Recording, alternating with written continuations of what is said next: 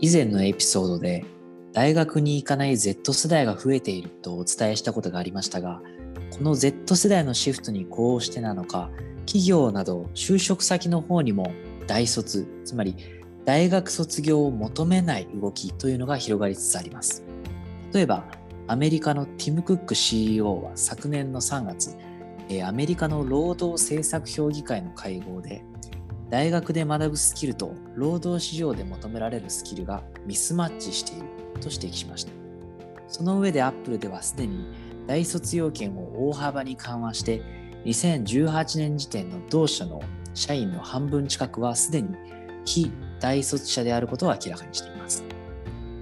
テスラのイーロン・マスク CEO も自身が経営する企業への入社で大学卒業は必須でないということを明言していて自身のツイッターで昨年末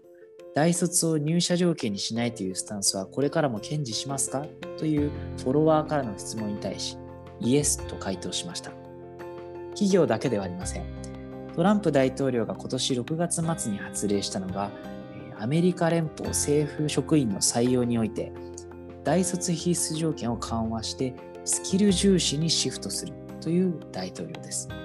これを受けてアメリカの連邦人事管理局は6ヶ月以内に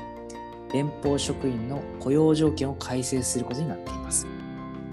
アメリカ政府は200万人以上の職員を抱えるいわば国内最大の雇用主ですからね。この大統領令の影響というのは大きなものになると見込まれます。ホワイトハウスはまたこの動きをですね雇用の modernization という言葉で表現しています。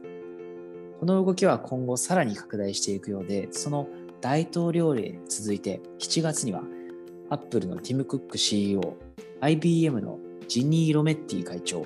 そしてイヴァンカ・トランプ氏が支援するスキル開発促進キャンペーン Find Something New がローンチされました。このキャンペーンは求職者には継続的なスキル習得を、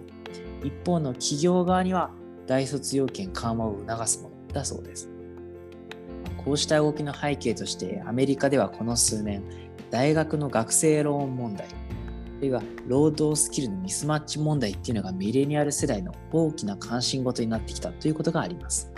まあ、大手メディアもこの問題を頻繁に取り上げていて、まあ、それによって大学に入ることのコストパフォーマンスを問う声が高まって、まあ、これまでの大卒主義を見直す動きが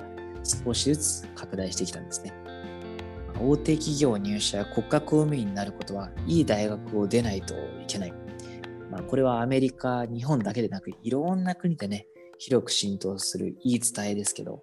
まあ、大卒重視からスキル重視へのシフトは、これから世界的にどう広がっていくのか、今後の展開に注目です。